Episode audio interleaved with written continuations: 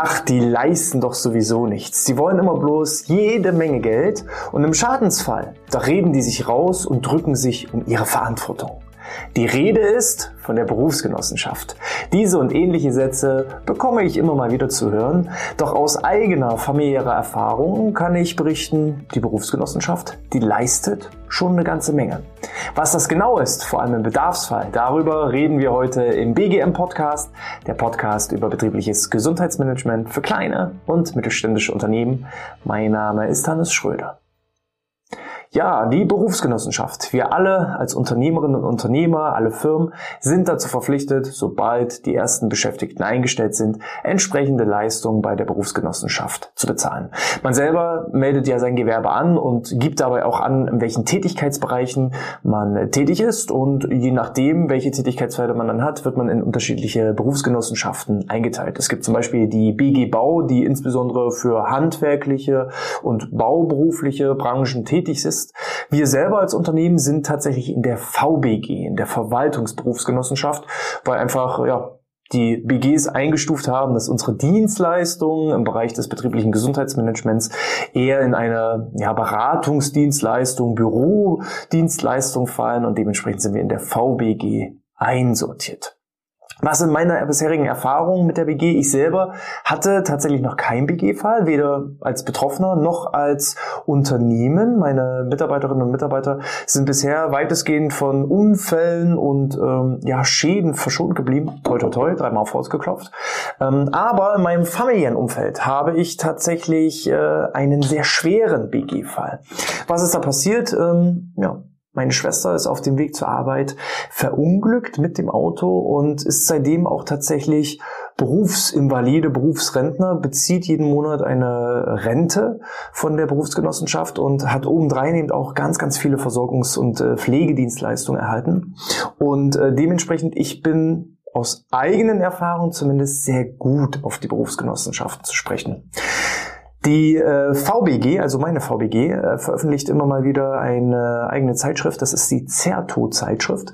Ich äh, werde entsprechend auch äh, die aktuelle Ausgabe verlinken, denn in, in dieser aktuellen Ausgabe habe ich eine schöne Übersichtsgrafik gesehen. Und diese Übersichtsgrafik möchte ich gerne mal mit euch durchgehen. Ich zeige es euch einmal. Ist also auch äh, mitten im Heft so ein schönes großes Plakat. Da ist wie so eine Wegstrecke aufgezeichnet. Und diese Wegstrecke ist mal so ein beispielhafter Unfall, was die BG denn alles leistet, sollte es mal im Fall der Fälle, so heißt auch der Beitrag, ähm, mal zu Unfällen kommen. Und so hat man einfach mal für sich selber als Unternehmer, Unternehmerin, aber auch vielleicht auch für die eigenen Mitarbeitenden, denn ähm, online gibt es diese Zeitschrift gratis abzurufen und da könnt ihr euch diese Übersicht, die ich euch gerade schon mal gezeigt habe, einfach so als Poster mal downloaden und könnt sie an eure Mitarbeitenden verteilen, könnt sie im Büro aushängen, damit man mal überhaupt eine Übersicht hat, äh, was die BG alles leistet. Und ich wäre tatsächlich gar nicht im ersten Moment darauf gekommen, aber wir haben selber als Unternehmen zwar noch keinen BG-Fall gehabt, aber schon Leistungen von der Berufsgenossenschaft in Anspruch genommen. Ich gehe mal auf die einzelnen Punkte ein. Also der Artikel heißt im Fall der Fälle, auch mit der besten Prävention lassen sich Arbeitsunfälle, Wegeunfälle und Berufskrankheiten nicht ausschließen. Wenn es dazu kommt, steht die VBG in unserem Fall Ihren Versicherten zur Seite. Und das ist natürlich auch mit jeder Berufsgenossenschaft, ähm, das ist ähnlich wie bei den gesetzlichen Krankenkassen. Die haben natürlich alle sehr vergleichbare Leistungen Leistungen sind halt nur unterschiedliche Ansprechpartner. Ähm, vielleicht hat die eine BG ein paar mehr Leistungen, die andere ein paar weniger Leistungen, je nach Berufsbranche und Anforderung. Aber im Großen und Ganzen sind natürlich die Leistungen der äh, Berufsgenossenschaften identisch. So, hier geht man jetzt davon aus, dass äh, hier ein netter Bürokollege auf dem Weg zur Arbeit umknickt mit dem Fuß und äh, dementsprechend ist Punkt eins Arbeitsunfälle, Wegeunfälle oder Berufskrankheiten. Arbeitnehmende, die einen Arbeitsunfall, Wegeunfall oder eine Berufskrankheit erleiden, sind über ihren Arbeitgeber oder ihre Arbeitgeberin gesetzlich unfallversichert. Da kann ich auch äh, keine Wahl treffen, sondern automatisch, so wie ich meinen ersten Beschäftigten habe, bin ich Mitglied in einer Berufsgenossenschaft und darf entsprechende Beiträge bezahlen. Die Beiträge richten sich zum einen nach Gefahrenstufen, zum anderen aber auch natürlich nach der Anzahl der Mitarbeitenden. Dementsprechend muss man auch in regelmäßigen Abständen angeben, wie viele Beschäftigte man im Unternehmen hat und dementsprechend werden auch die äh, Beitragssätze von der Berufsgenossenschaft festgelegt. So. Also wir gehen erstmal von dem Beispiel aus Jemand geht zur Arbeit, auf dem Weg zur Arbeit, knickt er um und verletzt sich. Und in dem Fall ist er versichert, unfallversichert über die BG. Oder er knickt um auf äh, der Arbeit oder er erleidet eine langfristige Berufskrankheit. Falls ich also durch das ständige Sitzen irgendwann mal Rückenprobleme bekomme, dann auch hierbei unterstützt mich die Berufsgenossenschaft und ich bin entsprechend versichert. Sobald ein Unfall passiert ist, kommt Stufe Nummer zwei, nämlich Ersthelferinnen und Ersthelfer. Hier ist es so, dass jedes Unternehmen auch nach ähm, gewisser Anzahl an Mitarbeitenden eine gewisse Anzahl an Ersthelfern zur Verfügung stellen sollte. Im Notfall ist rasche Hilfe nämlich das A und O. Unternehmen müssen daher für Ersthelfer im Betrieb sorgen. Wenn man das nicht einhält, drohen entsprechende Strafen. Berufsgenossenschaften fördern jährlich die Aus- und Fortbildung von mehr als einer Million Ersthelfenden. Und das ist tatsächlich eine Erfahrung. Das ist das, was ich meinte. Ähm, da haben wir auch schon Leistungen von der BG in Anspruch genommen.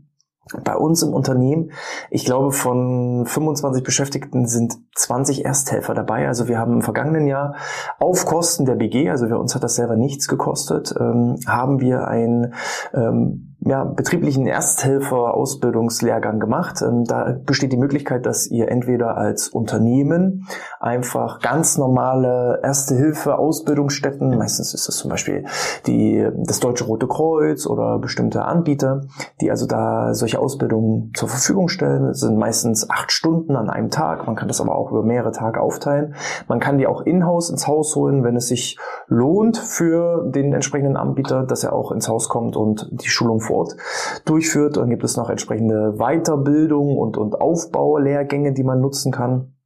Aber grundsätzlich erstmal bei der Basisausbildung ist es ähnlich wie bei der Ersthelferausbildung, die man benötigt beispielsweise für die Fahrschule, dass man solche Dinge hat wie Wundversorgung oder wie gehe ich mit so einem Defibrillator um, wie mache ich eine Herzrhythmus, ähm, ja, Reanimation und so weiter. Also ähm, das lernt man dann alles und die Kosten davon trägt die Berufsgenossenschaft. Also wir selber haben als Unternehmen dafür, für diese Ausbildung keinen einzigen Cent bezahlt.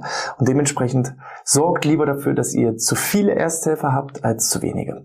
Da wir eben sehr viel mit Menschen im Umgang sind, haben wir gesagt, Leute, wer immer auch an diesem Termin kann, nehmt bitte daran teil. Wir wissen halt nie, wann mal der Fall eintritt, dass wir jemandem helfen und unterstützen müssen.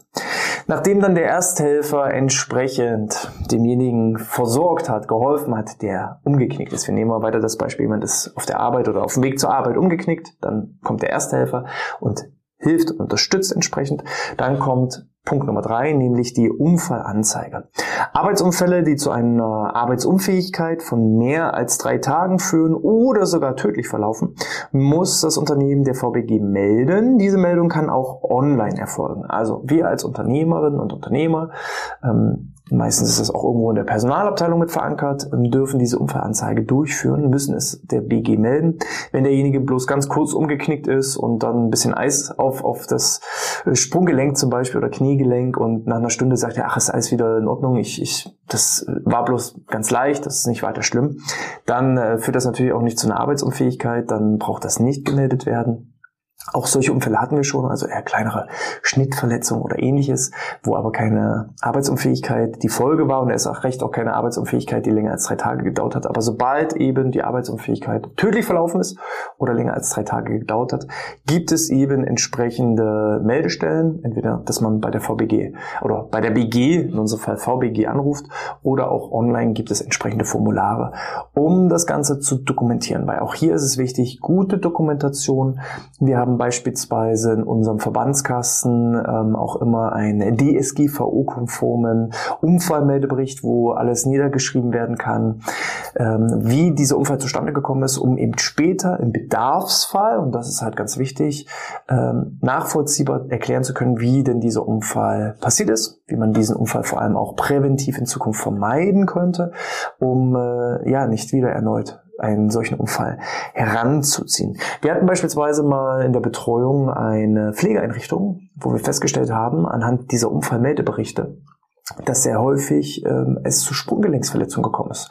Und als wir dann ja, eine Arbeitsplatzbetrachtung äh, gemacht haben, haben wir auch erkannt, warum das denn so ist. Denn die Mitarbeiterinnen und Mitarbeiter hatten nicht die Verpflichtung, festes Schuhwerk zu tragen, sondern es wurden eher so Hausschlappen, so Crocs und ähnliches getragen, die dann natürlich auch gerade bei Treppe hoch, Treppe runter sehr schnell mal dazu führen, dass man umknickt, weil das Sprunggelenk einfach nicht fixiert ist.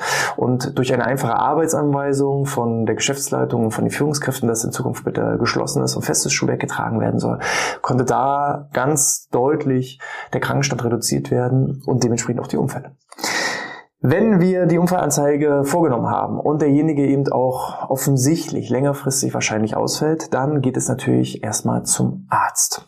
Da gibt es den sogenannten D-Arzt. D-Arzt steht für Durchgangsärztin oder Durchgangsarzt. Ähm, verletzte Beschäftigte müssen nach einem meldepflichtigen Arbeitsunfall als erstes einen Durchgangsarzt oder eine Durchgangsärztin aufsuchen, auch bekannt als D-Arzt. Einer oder eines ähm, von der gesetzlichen Unfallversicherung zugelassene Fachärzte bzw. zugelassener Facharzt für Orthopädie und Unfallchirurgie mit besonderen Kenntnissen auf dem Gebiet der Unfallmedizin.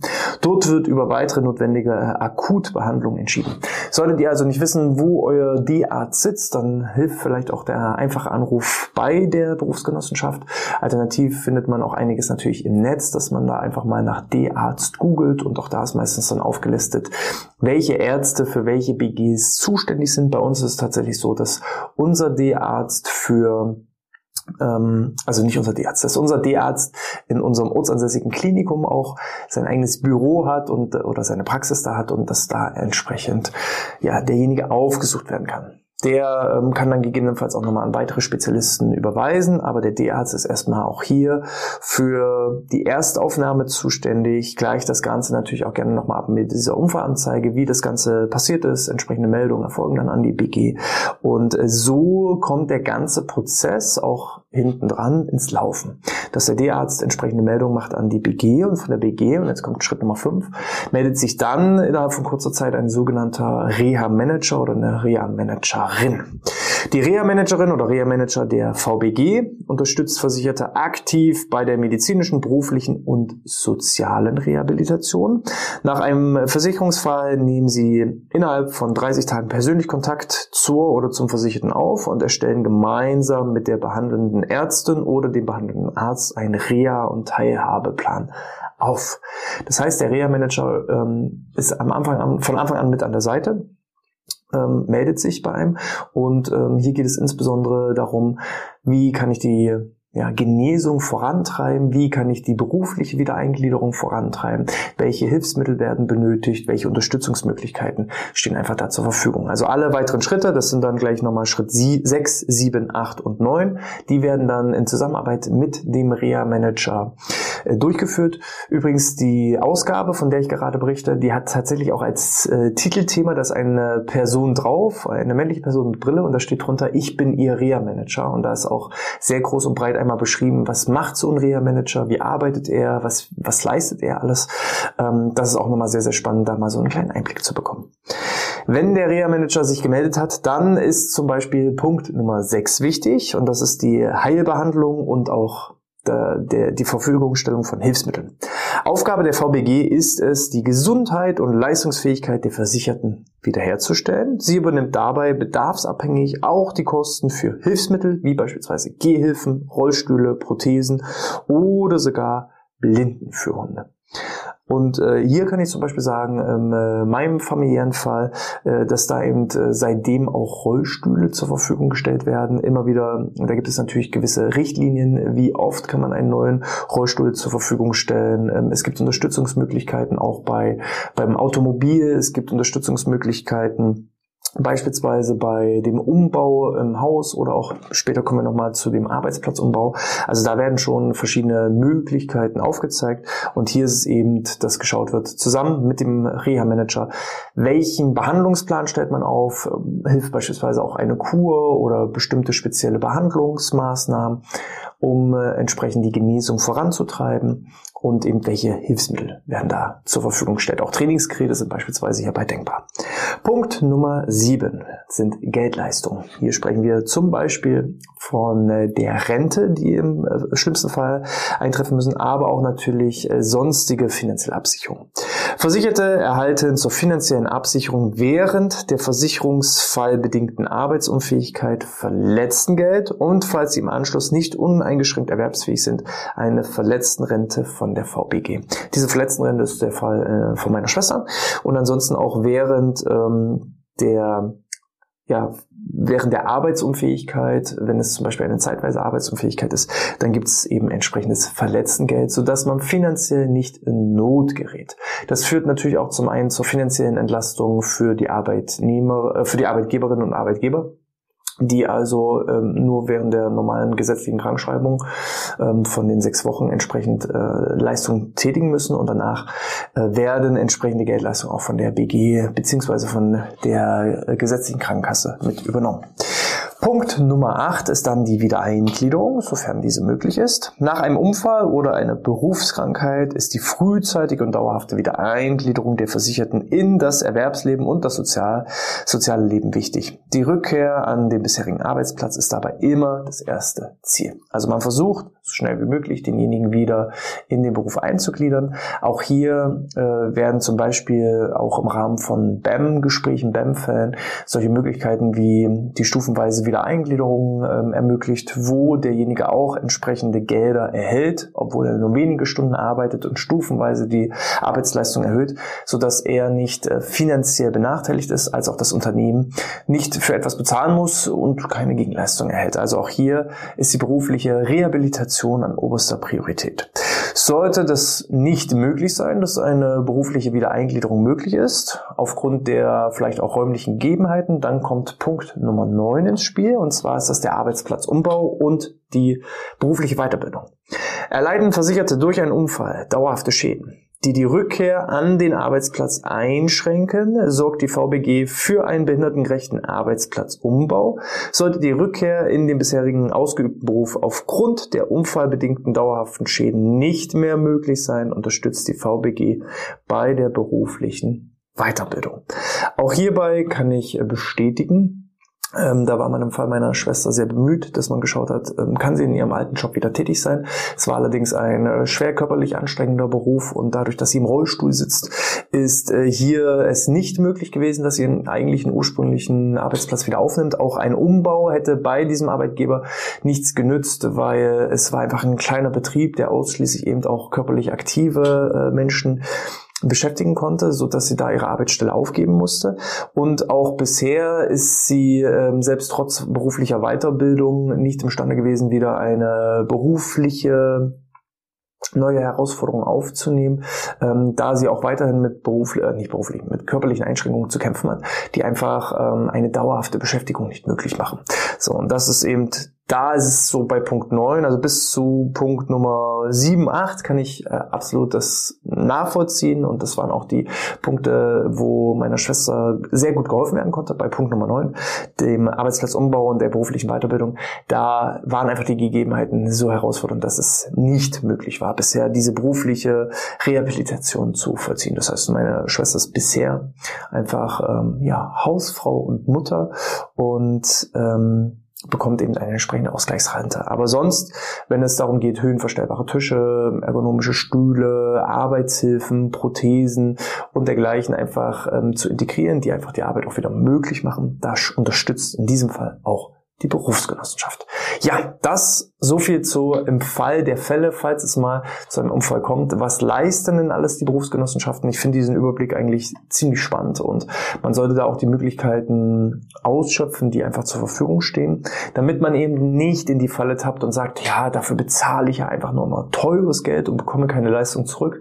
Ich sage mal, jeder einzelne Unternehmer, jeder einzelne Angestellte kann Leistung der BG alleine schon nutzen durch die Aus- und Weiterbildung im Bereich der zum, zum Ersthelfer, zum betrieblichen Ersthelfer, aber auch viele, viele weitere Aus- und Weiterbildungen werden äh, ermöglicht. Also insbesondere auch, wenn ihr euch interessiert für die Themen be betriebliches Gesundheitsmanagement, ähm, psychische Gefährdungsbeurteilung, Gefährdungsbeurteilung insgesamt, Arbeitsschutz, Arbeitssicherheit. Da bieten die Berufsgenossenschaften ganz, ganz viele richtig gute Ausbildungen und Weiterbildungen an. Man muss halt nur mal schauen. Das ist ähnlich wie bei der IHK. Ich bin ein totaler Fan der Industrie- und Handelskammer, weil ich die Angebote da sehr exzessiv nutze. Ich kenne aber auch viele, die einfach nur über die IHK meckern, weil sie immer nur jedes Jahr teure Beiträge bezahlen, ohne dafür eine Gegenleistung zu bekommen. Also nutzt da einfach mal die Chance, auch wenn ihr keinen Wegeunfall oder ähm, Arbeitsunfall oder ähnliches habt, nutzt einfach mal die Möglichkeiten, die davon ähm, zur Verfügung gestellt werden. Was sind eure Erfahrungen mit der BG? Schreibt es gerne mal in die Kommentare oder als 5-Sterne-Bewertung in iTunes oder in der Apple Podcast App.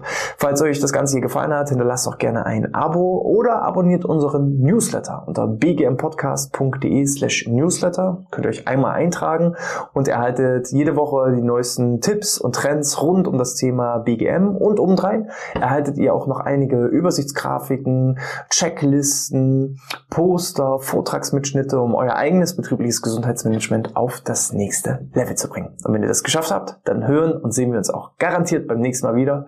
Ich wünsche euch alles Gute, bleibt gesund, baut keine Unfälle, solange wie es möglich ist. Und dann sehen wir uns auch beim nächsten Mal wieder. Sportfrei.